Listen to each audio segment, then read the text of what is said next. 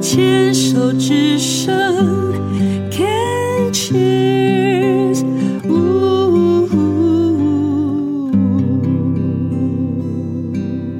Can Cheers 牵手之声，欢迎继续收听黛比的生命花园。我们的节目是礼拜二的晚上九点，跟礼拜三的早上十点跟十二点重播。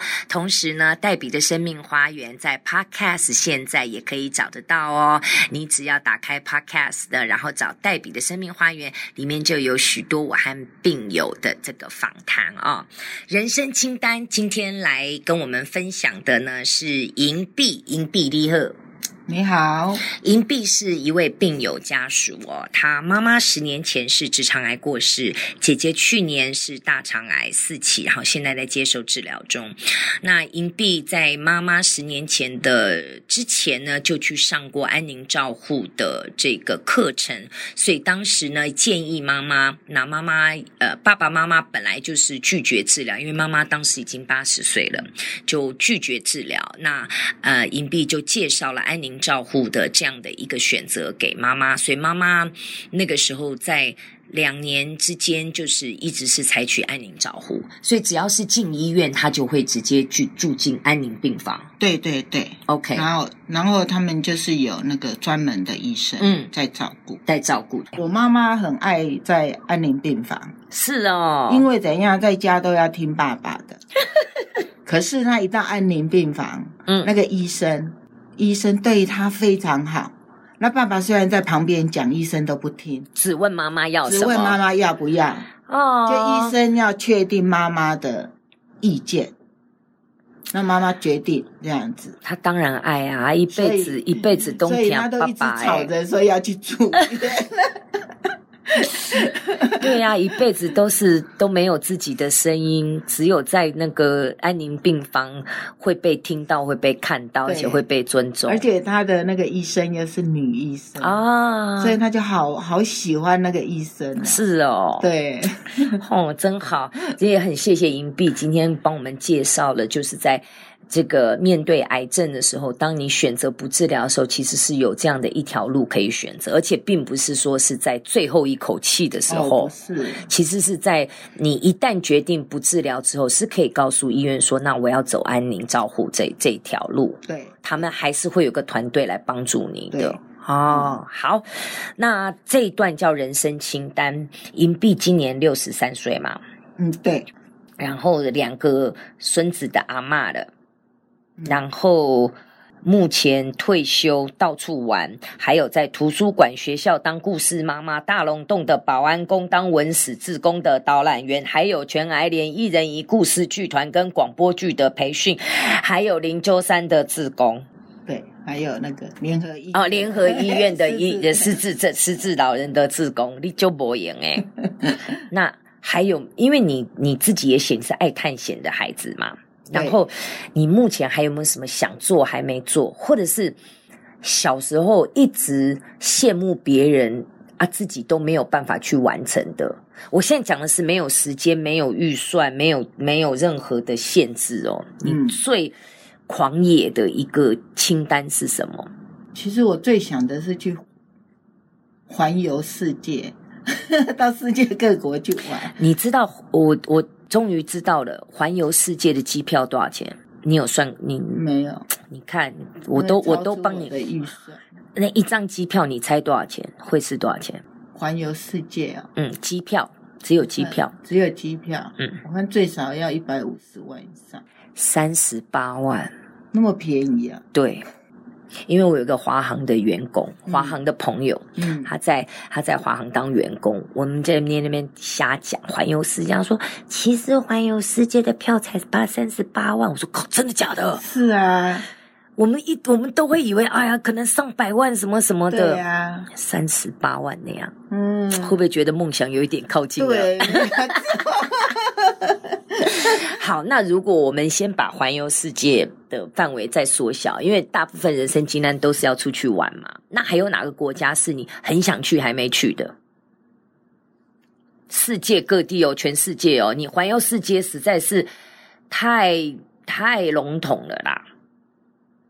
世界各地啊，嗯，没有特别去想哎、那那你那个环游世界，我觉得不成立，因为你的环游世界只是一个概念而已。我们现嗯在在讲的就是说，你是真的有具体，譬如说哪一个国家是你觉得哇，我好想去，然后嘖好像很不容易去这样子我现在是对那个埃及，哦。对埃及还蛮有兴趣。看金字塔，对，我想去看那古老希腊跟罗马，我喜欢那两个地方。礼拜哦，嗯那极光呢？会不会想去看极光？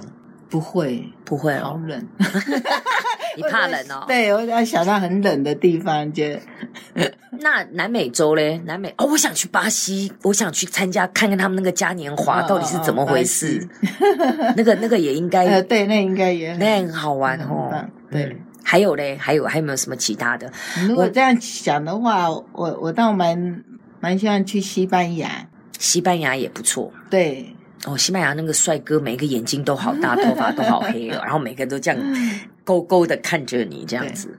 你我有去看过斗牛，哦，看过。对啊，嗯可是有一点残忍啊，有一点残忍。对啊，我看那个片子的，对对对被牛追的，我我们好像是去巴塞隆纳吧？对，我是哦去巴塞隆纳。对对对，但是那个记忆已经哦，去西班牙去看他那个佛朗明歌舞，嗯哦，那个那个好热情哦。，对啊，我是因为在那边看的因。为我就想到那个西班牙的那个，小酒馆里面，这样他吃对他们的那个西班牙小点那个 tapas，然后喝他的水果酒，就看那个那个他们当地的人跳那个那对，个佛因朗为我明也歌很。爱很爱看那个跳舞跳舞的哦对，嗯我很爱跳舞，你你有在学什么舞吗？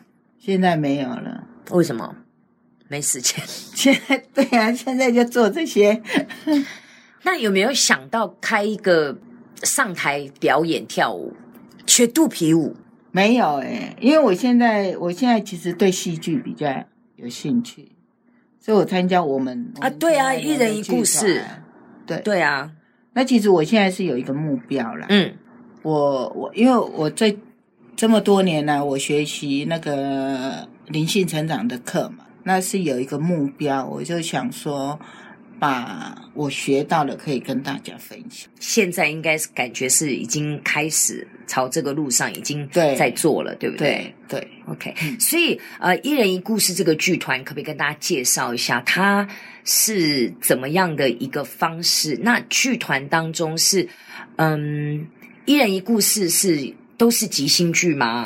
呃，对，它属于即兴剧。那是譬如说，嗯、你们的剧团在现场，然后邀请台下的来宾上来，呃，观众上来，然后用他的故事演一出剧，对是这样吗？，对我们的剧本，我们的剧本就是在观众当中，嗯哼，观众嗯哼，分享他的故事，嗯哼，然后由台上的演员来演出。嗯哼，那一通常一次的演出大概都呃多长时间？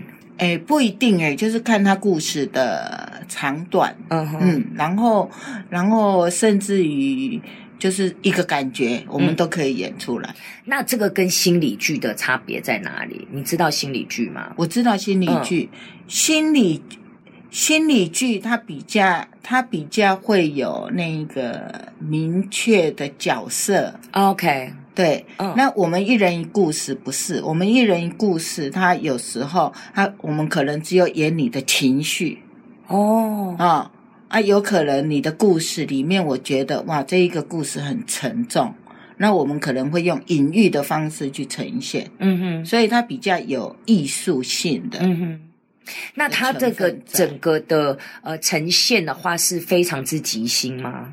对，即兴，就是你在就是演员在故事里面，你听到什么，你就把它呈现出来。嗯哼那这样子的话，嗯，邀请观众的那个，你们会有导演、呃主主持人有一持个人主持很重要，对不主持对？人很重要。他要带把那个人的故事带出来，然后对帮忙抓重点，然后对演员你们就自己再去再对去。我们有所谓的形式嘛，哦啊、 ，OK，、看是用什么形式来演譬如说什么形式？啊、譬如我们说流动塑像。